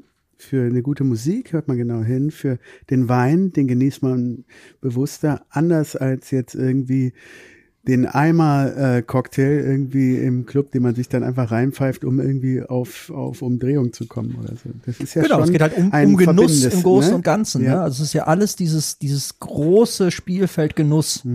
Und das sollte man, glaube ich, grundsätzlich einfach äh, ein bisschen von Scheuklappen befreien. Also das fängt ja an. Wer von uns tankt sich heute noch äh, den Wodka Gorbatschow mit einem Tetrapack Orangensaft hinter die Binde? Also das ist, ist ja was, was irgendwie mit fortschreitendem Lebensalter irgendwo ein, ein Stück weit die Relevanzen ändert. Mhm. Also, Ist deswegen auch eure Zielgruppe ganz klar nicht die jungen Leute. ach doch. Nee, das ist, das wir Ne? entspannt. Also Das ich ist finde ja gerade das spannend. Genau, das ist ja irgendwie vielleicht auch die Aufgabe. Da mal eine sagen, Alternative äh, aufzuzeigen. pr- Probier doch mal äh, dies oder das. Auch so ein Thema, dass, dass man, wenn man irgendwie an dieses Weinthema als junge Leute rangeführt haben, nee, musst du schon trocken bestellen. Der muss trocken, also wenn du jetzt ins Restaurant, so mein Kind, wenn du jetzt ins Restaurant gehst mit deinem neuen Freund, dann bestell auf jeden Fall trockenen Wein. Mhm. Das macht immer Eindruck. Aber das ist, das haben wir in unseren, einfach, das haben wir im Podcast im, im ersten kennengelernt, dass wir Feinherben getrunken haben, der in Mhm. diesen halbtrockenen Bereich fällt. Und das war ein Genuss. Und Mhm. vor allem dann zu Jonathans Club, also zu, zu seiner elektronischen Musik, hat das wunderbar gepasst. Mhm. Ein bisschen mehr Restsüße und solche Geschichten. Und so kann man Leuten, warum nicht einfach das trinken, was man mag? Also ich, Mhm. warum nicht einfach da einfach auf sich drauf einlassen und zu sagen, jetzt, du musst jetzt keinen trockenen Wein trinken, wenn du Bock darauf hast, dann trink den einfach. Mhm. Also, nur weil es so vor, weil es irgendwo steht, zu sagen, oder weil irgendwo dieses Damoklesschwert drüber hängt und sagt, trockener Wein ist nur trockener Wein. Das ist aber irgendwie auch total überholt. Also, Ja. Wie steht ihr denn, ähm, hatten wir eben im Vorgespräch auch mal oder in der kurzen Pause, ähm, dem gegenüber, äh, dass man mit Wein auch vielleicht noch kreativer umgeht, vielleicht als Basis für ein Mixgetränk auch mal verwenden könnte. Ihr seid ja ein bisschen angetreten, um da auch ein bisschen die, die alten verstaubten Klischees äh, wegzuräumen. Wäre das auch etwas, was äh, vielleicht auch äh, gerade für eine jüngere Zielgruppe auch mal interessant sein könnte? Oder Wir sind keinem böse, wenn er eine Weinschorle trinkt. Damit geht's schon mal los. Also wenn irgendjemand sagt, der bestellt den, wo vielleicht der Weinkenner sagen würde, nee, bloß kein Wasser dazu. Wenn jemand Bock auf eine Weinschorle hat, bitte.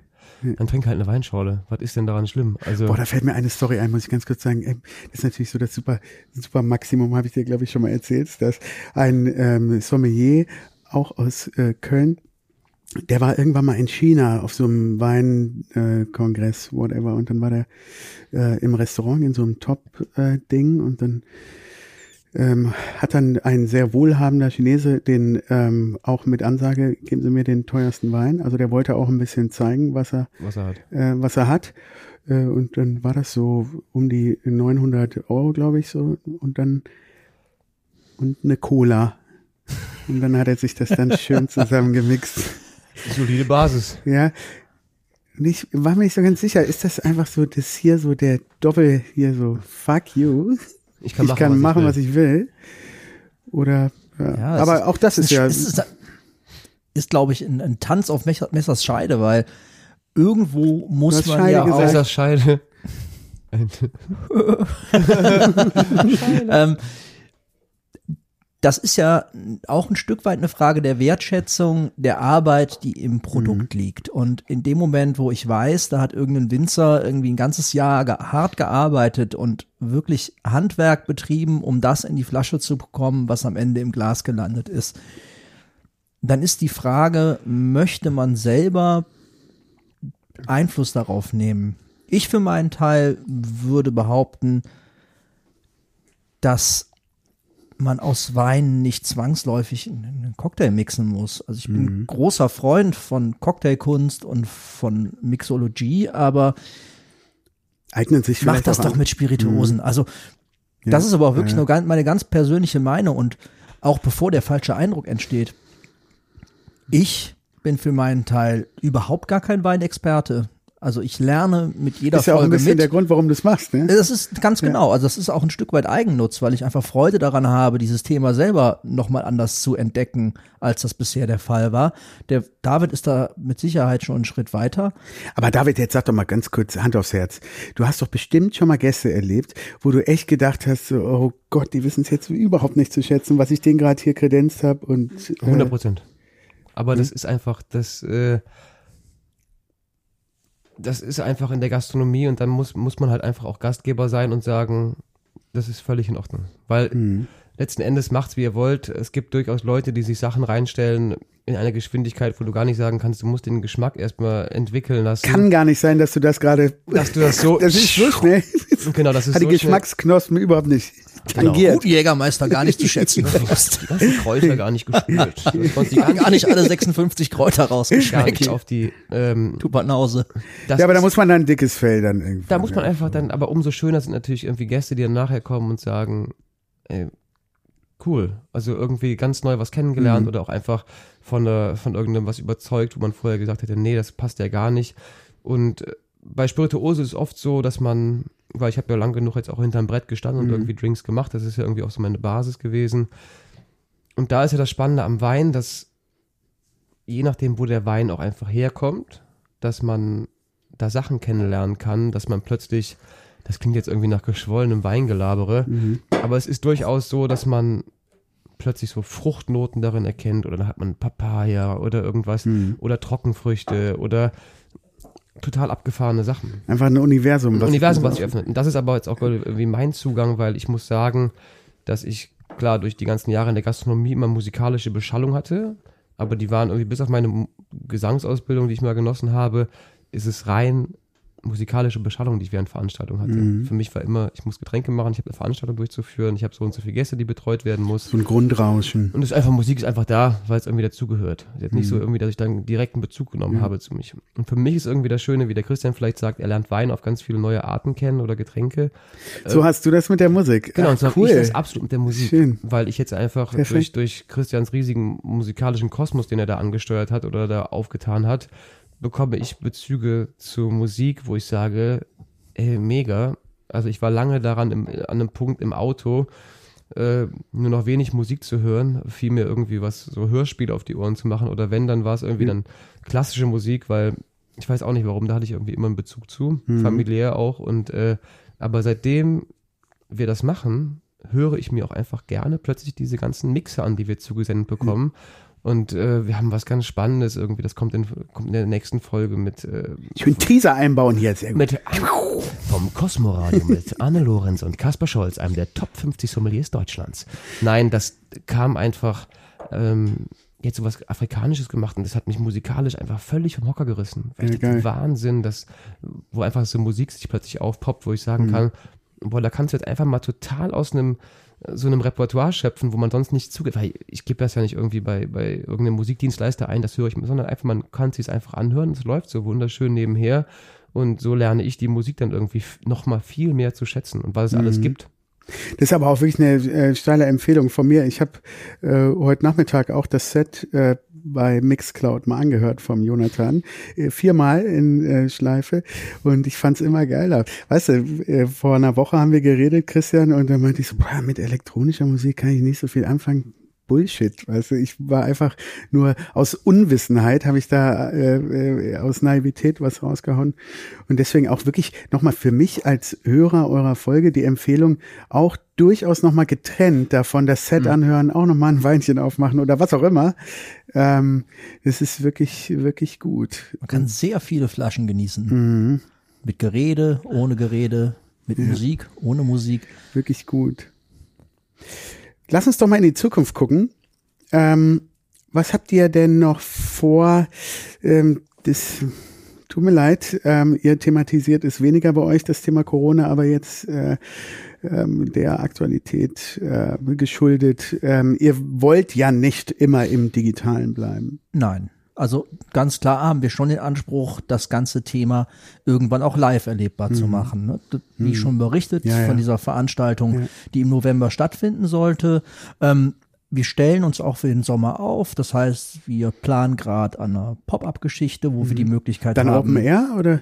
äh, Weil das Wein, wahrscheinliche- Musik und äh, Picknickgenuss Ach, in geil. Kombination. Das spricht, wir, wir, wir sprechen gerade relativ konkret mit jemandem darüber, für die Sommermonate einen Laden mit Nähe zum Grünbereich zu übernehmen und dort dann Menschen ja, so, so Gesamtpakete Picknick, Wein, Musik anzubieten. Das heißt, Geil. du kannst dir bei uns eine Kiste ausleihen, in der sich eine Decke befindet und alles, was man sonst so an Utensilien braucht für einen netten Nachmittag, Schrägstrich Abend im Grün. Vielleicht die passenden Weine auch? Da gibt's dann die passenden Weine dazu. Da ist Geil. im Zweifel auch eine Bluetooth-Box dabei, wo man sich die Mixe, die bis dato entstanden sind, dann einfach im Park nochmal zu Gemüte führen kann. Und Da gibt was zu naschen dazu. Ey, aber es das gibt ist was ja zu mega. naschen und ja, wir hoffen halt einfach total darauf, dass wir im Sommer wieder die Möglichkeit haben, auch sowas anzubieten, ne? Mhm. dass uns halt nicht die Stadt Köln kurzfristig einen Riegel vorschiebt Mhm. und sagt, nee, die Leute sollen sich ihren Alkohol weiter im Supermarkt kaufen und sich dann irgendwo niederschwellig im Park um die Ecke flanken. Also Ja. und genauso, ne, wir haben Bootstermine für Ausflüge, wir haben so Landpartien geplant, wo wir einfach mit einer gewissen Anzahl Leute rausfahren und uns im Grünen immer die Themen Musik und Wein um die Ohren hauen. Also Ansätze gibt's genug, wir arbeiten da auch dran, Genau. Aber halt alles ein Stück weit mit dem Augenmerk darauf, okay, man Hoffentlich muss halt was machen. auch im Auge behalten und so ein Stück weit mit sich selber haushalten, dass man sich jetzt nicht wieder aufreibt, weil das ist eine Sache, die ich natürlich in meinem Kosmos äh, im letzten Jahr ganz extrem erlebt habe. Ja. Ich habe, glaube ich, letztes Jahr ausschließlich für die Schublade oder für die Tonne gedacht und gearbeitet. Also ich mache normalerweise halt noch Konzeption für Partnereinbindung beim CO Pop Festival und mache das ja normalerweise auch in meinem normalen Schaffen, dass ich mir überlege, okay, wie kann man denn vielleicht auch Unternehmen in den, in, in den Veranstaltungskosmos organisch integrieren. Und alles, was da letztes Jahr stattgefunden hat, ist natürlich irgendwo im Sande verlaufen. Und deshalb bin ich da so ein Stück weit gebranntes Kind und vielleicht auch noch ein Stück weit vorsichtiger, als der David das jetzt aktuell ist, da jetzt wieder wahnsinnig viel Energie in irgendwas reinzustecken und im Sommer zu merken, außer Spesen nichts gewesen. Mhm. Ja, das ist dann immer im Gegensatz zu einer gewissen Vorlaufzeit, die man dann doch braucht. Ne? Eben, es ist ja nichts, was man von heute aus, ich mache ja keinen Mietvertrag f- morgen für übermorgen, sondern im Zweifel muss man sich jetzt einig werden, über einen, einen Raum, den man gerne bespielen möchte, weiß aber im Zweifel noch gar nicht, ob das tatsächlich jemals zum Tragen kommt. Mhm. Aber trotz alledem, wir sind guter Hoffnung und wir haben auf jeden Fall Bock. Mhm. Wenn wir jetzt mal Corona, ähm, wenn wir jetzt mal ein Jahr nach vorne spulen äh, und jetzt mal davon ausgehen, dass es mit den Impfungen ganz gut vorangegangen ist, unabhängig, also Corona ist jetzt mal weg. Stellen wir uns das jetzt mal so vor, ja? Und Gern. es geht irgendwann wieder zurück zu einer Clubkultur. Ähm, wir haben eben auch über das Heinz Gaul gesprochen. Welch, wie seht ihr das in Köln mit der Clubkultur? Jonathan meinte noch, ich kenne mich nicht aus mit elektronischer Musik, aber er meinte, dass das Gewölbe zu dem drittbesten Club Deutschlands äh, zu Ja. zählen ist. Für elektronische Musik Mhm. kann man das, so. glaube ich, fast so festhalten. Aber ja, was haben wir sonst noch in Köln? Wie seht ihr das, die Clubkultur in Köln? Damit fang du doch mal an. Ja, die Clubkultur in Köln ist natürlich irgendwie, die bröckelt leider aufgrund der Stadt Köln natürlich auch so dahin. Ne? Also es ist ja schneidet ihr viel- das nicht? Mhm. Also ganz, ganz viel abgerissen worden, was jetzt Ehrenfeld angeht zum Beispiel. Es ging ja los mit dem Underground, jetzt ist das Science Gaul abgerissen worden, jetzt gibt's das Helios noch da, was aber aufgrund der, weil sie einen Meter davor quasi jetzt 60 Wohnungen hochziehen, werden die nicht mehr lange da laute Musikpartys machen können. Das werden die leider sowohl Stapelbar schrecklicherweise als auch Helios, beide Superläden. Das bald äh, schwer. Würde mich auch nicht wundern, wenn das genau so einkalkuliert ist. Ne? Natürlich. Das machen schon die Anwohner. Es ist die schon, sorgen genau, schon es dafür. Ist genau so quasi, denke ich, auch mal einkalkuliert. Und was mich ja immer dann noch mal so doppelt aufregt, ist auch die andere Rheinseite da ums Gebäude 9 rum. Äh, Kalk-Mühlheimer Straße quasi, auch da wird komplett eingespielt. Ich habe da früher, da sind ja diese... da hast du doch ein Bo ähm, Atelier gehabt, Stanislav, ne? wo, da, der, da ist ja dieses Raum 13 Konzept gewesen. Ja, genau. Und da habe ich früher auch mal Theater gespielt, eine wundervolle Lesung von Marcel Proust gemacht. Mhm. Und das sind, waren 1000 Büroräume, eine riesige Werkshalle, ein wunderbarer Raum. Für Supergeil, alles ne? mögliche, wirklich supergeil, für alles Mögliche. Und auch das reißen sie jetzt ab und bauen aber Backsteinhäuser nach, in der Mitte dann mit einem äh, Endverbrauchermarkt, äh, die es in Köln noch und nöcher gibt, um dann quasi, leben sie hier in dem superbarmen Raum und bla, wo ich mir denke, erhalt, versucht es doch zu erhalten und es Mhm. wird alles eingestrichen. Und deswegen sehe ich leider die Clubszene, ähm, es bröckelt schwer, aber ich hoffe, dass es irgendwann auf den Trichter kommt, dass man da auch mal eine Notbremse anzieht und sagt, wenn ihr super hippe Viertel erhalten wollt, so wie es in euren Wohnungsbeschreibungen für eure Wohnungen, die dann völlig unbezahlbar sind, Mhm. schrecklicherweise in der Stadt, wenn ihr das erhalten wollt, dann müsst ihr leider Gottes auch die Clubkultur, weil die gehört meines Erachtens nach, ich bin immer, also ich bin ja auch ein totales Landei, ich komme aus Engelskirchen, also ein kleines Örtchen im Oberbergischen, aber ich bin immer mit der Nähe zur Stadt groß geworden. Also ich bin immer mit der mit unserer Bahn nach Köln gefahren und habe auch das genau schätzt, also dass man ich bin noch zu einer Zeit in Köln weggegangen, wo man jeden Tag voll Gasparty haben konnte. Also ich habe da auch Krass. schlimme Sixpack-Zeiten und sowas und Mhm. sowas, wo, aber auch wo die Läden gerammelt voll waren. Also Mhm. und das ist unter der Woche ist Köln hat das leider für mich sehr abgebaut. Also das habe ich auch einfach gemerkt danach in der Gastronomie, dass man dann irgendwann überlegt, ah, wo soll man jetzt noch hingehen? Und dann guckst du auf die Uhr und war, ah, es wird schon schwierig, Mhm. wird schon eng. Und das war für mich, ist für mich einfach sehr, sehr schade, weil ich finde, das gehört genauso wie ein tolles Lokal um die Ecke, ein Entsp- also ein Supermarkt um die Ecke, finde ich auch, dass es dazugehören sollte, Mhm. auch dann noch mal gut weggehen zu können und wie schön weggehen zu können und auch divers weggehen zu können. Gerade divers, ja. Ja, Ich habe ja noch ein bisschen die Hoffnung mit dem Schrotti vielleicht, dass da könnte was werden. Man weiß es nicht. Also ich für meinen Teil kann behaupten, dass ich da, obwohl ich ja direkt betroffen bin, völlig hin und her gerissen bin. Auf der einen Seite frage ich mich, okay, gibt es eine Verantwortung seitens der Stadt für Clubkultur Sorge zu tragen und das auch irgendwie so zu subventionieren wie andere kulturelle Angebote? Das ist mal eine Grundsatzfrage, die man irgendwie für sich selber klären muss oder auch politisch für sich klären muss. Und dann steht auf der anderen Seite ja dieses wirtschaftliche Thema, sprich, muss sich Clubkultur vielleicht auch einfach selber tragen. Das hat ja in den letzten Jahren wunderbar funktioniert. Und jetzt sind wir mit einer Situation konfrontiert, wo die Menschen einfach auch anders ausgehen und ihr gesamtes Freizeitvergnügen anders gestaltet, als das früher mal der Fall gewesen ist. Ich habe für mich da irgendwann rausgefiltert, dass ich das Gefühl habe, dass wir zwei Probleme haben in der Clubkultur, nämlich äh, Online-Dating und soziale Netzwerke, weil früher waren Clubs und Bars Orte, an denen Zum sich Menschen ja. getroffen haben, um neue Menschen kennenzulernen, um einen Partner fürs Leben oder für die nächsten zehn Stunden zu finden. Schönste oder Theke-Erlebnis übrigens, dabei zuzusehen. Wenn sich, Sehr Leute, lustig, wenn sich 100%. Menschen, wenn sich Das Menschen kennenlernen und finden.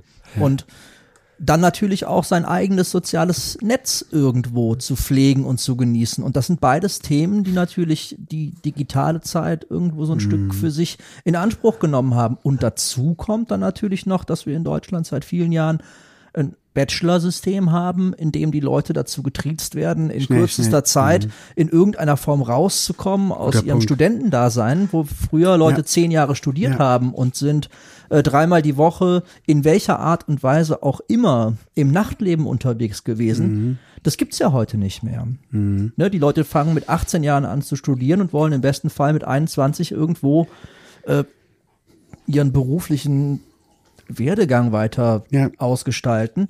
Und Aber das egal, sind sorry. alles Dinge, die einzahlen irgendwo da rein, dass die Clubkultur in Köln gerade unter der Woche nicht mehr so stattfindet, wie Mhm. es das tut. Und dann haben wir obendrauf noch so eine Eventisierung. Das heißt, die Leute gehen nicht mehr jeden Freitag in den gleichen Club. Einfach nur, weil sie wissen, da kann ich ein schönes Erlebnis haben und das ist jetzt auch mal ein bisschen egal, wer da gerade auflegt. Der Club wird das schon vernünftig bucken. Nee, es muss dann das Festival sein, es muss das ganze Wochenende ein Big Name nach dem anderen. Und all diese Dinge ergeben am Ende des Tages ein großes Ganzes, das dazu führt, dass sich Clubkultur halt auch einfach nicht mehr lohnt, ohne dass eine Stadt oder die Politik da ihren Teil dazu beiträgt. Das heißt, wäre ein Club ein genauso solventer Mieter wie die Eigentumswohnung, würde sich die Frage an vielen Stellen vielleicht gar nicht stellen. Bauen wir da jetzt das zehnte Mehrfamilienhaus hin oder lassen wir da einfach einen Club weiter bestehen? Ja, ich glaube, das mit dem, äh, mit dem Studium, das ist ein ganz wichtiger Punkt. Ähm, bei dem Dating würde ich ein bisschen widersprechen. Das sehe ich eher dann auch in so eine Bar als im Club dann, das Date dann äh, in den Club zu verlagern. Aber Ja, ich rede von Nachtleben im Ja, Allgemeinen. ja, ja. Das sind ja alles Dinge, die sich ein Stück weit überschneiden. Aber ich es ist viel, nicht, ich bin, vielschichtiger. ja, ja. Also es ist total einfach zu sagen, Mhm. öh, jetzt haben die den Heinz Gaul abgerissen und da werden da wieder Wohnungen hingebaut. Mhm. Ja, ist kacke, gar keine Frage. Und betrifft mich in allererster Instanz, weil ich mir überlegen muss, wo kann ich in Zukunft irgendwie noch Nächte gestalten, Mhm. in der Atmosphäre und in einem Ambiente, das ich mir vorstelle für meine Gäste. Aber Mhm. Da hat am Ende natürlich auch der Gast, also der Gast muss auch hingehen und zwar Ja. im besten Fall auch nicht nur einmal im Jahr, sondern ey, Mhm. dann geht halt noch mal ein bisschen öfter nachts vor die Tür und erlebt euer Leben abseits vom Bildschirm und dem Smartphone. Ja.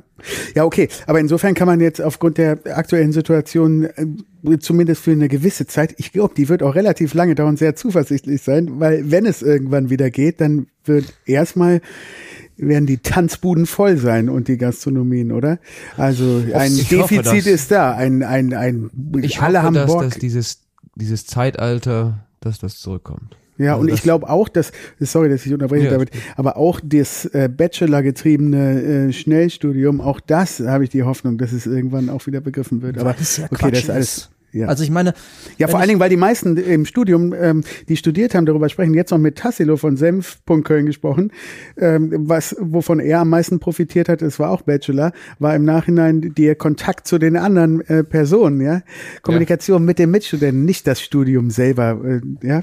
Also, ist alles eine Frage, ne, wie betrachtet man auch das Thema Studium? Das ist eine gesellschaftliche Frage, die man, glaube ich, gar nicht mit zwei Sätzen in irgendeiner Form angemessen behandeln kann, weil warum studieren Menschen? Also ist ein Studium ein reines Wissensvermitteln oder sollen sich da auch Persönlichkeiten entwickeln? Und wenn man sich mal ehrlich fragt, ich habe damals viel Personalbusiness gemacht und lass uns mal ehrlich sein, die allerwenigsten Menschen, die 21 Jahre alt sind, selbst wenn die ein Masterstudium fertig haben und sonst was für einer Geschwindigkeit dadurch ihre Bildungszeit gerauscht sind, sind die denn wirklich als Menschen so weit entwickelt, dass ich die in einem Unternehmen gebrauchen kann? Haben, braucht Ja, man nicht auch ein bisschen eine andere- Lebenserfahrung? Muss man nicht auch mal Erfahrungen gemacht haben, die sich nicht irgendwo in einem Buch ablesen lassen? Muss man auch vielleicht eine gewisse Menschenkenntnis entwickeln, um Dingen gerecht zu werden, die der Arbeitsmarkt so einer einstellen? Aber das ist Da ist man, glaube ich, sehr schnell von dem vermeintlich profanen Thema Nachtleben in ganz grundsätzlichen gesellschaftlichen Fragen, Mhm. wo sich jeder mal Gedanken machen sollte, was, was, was wünsche ich mir einfach und was ist wichtig für Leute im Leben. Ja, und ein durchaus gelebtes Nachtleben ist immer noch eine gute Schule. Ja, Finde ich. Also ein, Absolut. ich Und gerade hier in Köln muss ich sagen, ursprünglich sind wir aus Düsseldorf oder ich bin aus Düsseldorf. Woher? Äh, äh, auch businessmäßig, was am Brett schon entstanden ist in äh, Gesprächen in, in, einer, in einer Bierlaune, in einer Weinlaune natürlich, ähm, ist dann später auch echt äh, gerade hier in Köln so ein Job Ja. geworden. Ist auch so. Ja, also in dieser Hinsicht, äh, ich bin optimistisch und solange es noch so Macher gibt wie euch beiden, mache ich mir da auch keine Sorgen in Köln. Ähm, vielen Dank, dass ihr da wart. Habt ihr noch irgendwas hinzuzufügen? Wollt ihr auf ein, ähm, das werden wir sowieso in den Show Notes noch machen, auf eure Insta- oder YouTube-Channel, wollt ihr irgendwie noch was mitgeben den Leuten? folgt dem Rattenfänger im Internet. Ja. Ja. natürlich freuen wir uns, wenn das irgendwie dazu führt, dass noch zwei, drei Leute mehr In Freude welchem Turnus haben. veröffentlicht ihr? Wir äh, haben jetzt die ersten sechs Folgen, respektive Episoden geplant, die wir im Zwei-Wochen-Rhythmus Wochen. rausschießen. Das heißt, wir sind ein Stück weit versorgt. Wir werden auch noch eine schöne Episode machen, wo wir das große Glück hatten, äh, im Programm der CO Pop stattzufinden. Ach, schön. Was für uns natürlich ganz großartig ist. Und haben eigentlich auch den Wunsch, nach der sechsten Episode noch weiter fortzufahren. Aber, und an dieser Stelle nochmal, es Wir ist noch sehen. nicht klar genug ausgedrückt, aber ganz herzlichen Dank auch an den Robert Winter, den Chris Fischer, die Leute von CSD mit dem äh, Dennis Schumacher, die da irgendwie bereit waren, auch ihre visuellen und soundtechnischen Ressourcen mit ins Boot zu werfen. Also das sind diejenigen, an denen es jetzt gerade hängt, ob wir das äh, nach der sechsten Episode noch weitermachen können, weil das ist natürlich, wie so viel im kulturellen Bereich, alles gerade brotlose Kunst und aber folgt Toll. uns sehr gerne. Wir freuen uns über jeden und jede, die uns ein Stück weit begleitet und Freude daran hat. Ja, ähm, vergessen wir jedes Mal wieder die Staffelstabübergabe. Ähm, die gute alte Tradition, wo sich die Interviewpartner quasi virtuell die ähm, Hände reichen, indem sie einen Gegenstand ihrer Wahl uns überreichen, der dann beim nächsten Interviewpartner landet. Äh, so haben wir so ein verbindendes Element. Ähm, wir haben äh, für euch, wenn wir jetzt mal kurz anfangen, ähm, symbolisch einen Bierdeckel von Senf.Köln der ähm, Folge, die wir als letztes veröffentlicht haben, eine Plattform für digitale Bürgerbeteiligung. Wenn ihr Ideen habt für die Stadt Köln, dann könnt ihr sie auf senf.köln ähm, posten. Die wird dann partizipativ äh, gewotet und in der Hoffnung, dass sich das äh, Köln dann immer mehr verschönert. Das ist also symbolisch für euch hier ein Bierdeckel. Macht doch, äh, wenn ihr Bock habt, selber eure Idee. Ich glaube, äh, es mangelt nicht an Ideen für die Stadt Köln bei euch. Was habt ihr denn für uns? Ja, wir haben euch ein äh, Fläschchen Wein mitgebracht, weil was war Das ist naheliegender? eine verrückte Idee. Ja, so sind wir. Ganz, äh, ganz exklusiv. Äh, wir haben eine Flasche Wein und sehr äh, wir würden uns sehr freuen, wenn ihr die quasi an die nächsten Gesprächspartner übergebt. Ist ein weißer, ne? Der wird dann also schön gekühlt serviert. Genau, den müsst ihr gekühlt vorbereiten und dann einfach nur einschenken und dann Mhm. hat hoffentlich der äh, nachfolgende Gast äh, viel Spaß daran. Oh, vielen Dank. Bitte Sehr schön. gut. Ähm, kurzer Tipp, sollten wir den dann anbieten, im Interview zu trinken, weil er so gut ist? Oder? Ich würde den immer während ja, Interviews sehr trinken. gut. Dann wird er einfach schön aufgemacht. Genau, Und am Ende sagen wir, das war dein Gewinn. Sehr gut. Ja, vielen Dank. Cool. sehr gerne. Wir wünschen euch ganz viel Glück und ihr seid äh, für uns echt Helden und Macher. Ähm, danke, dass ihr da wart. Toi, toi, toi, viel Vielen, Spaß vielen damit und äh, schaltet euch rein ähm, äh, bei YouTube Vibe unterstrich. Helft mir weiter. Nee, oh, YouTube ist es Vibe, das Unzeichen und Wein. Ah, okay. Bei Instagram ist es Vibe unterstrich und unterstrich Wein. Facebook, same, same, Vibe unterstrich und unterstrich Wein, da findet man uns auch. Wein, aber immer deutsch geschrieben. Wein immer deutsch Ja. geschrieben. Vibe immer. Ja. Vibe immer Wiebe. mein Papa hat gestern gefragt, was ist ja, also, denn eigentlich Stadt ja, das, das, Wiebes? Das lag so auf ja. der Straße, das wollte ich nicht ansprechen. Das Gar kein Problem. Ist, cool, vielen Dank. Danke sehr. Tschüss. Vielen, vielen Dank. Ciao. Schönen Ciao. Abend euch. Ne?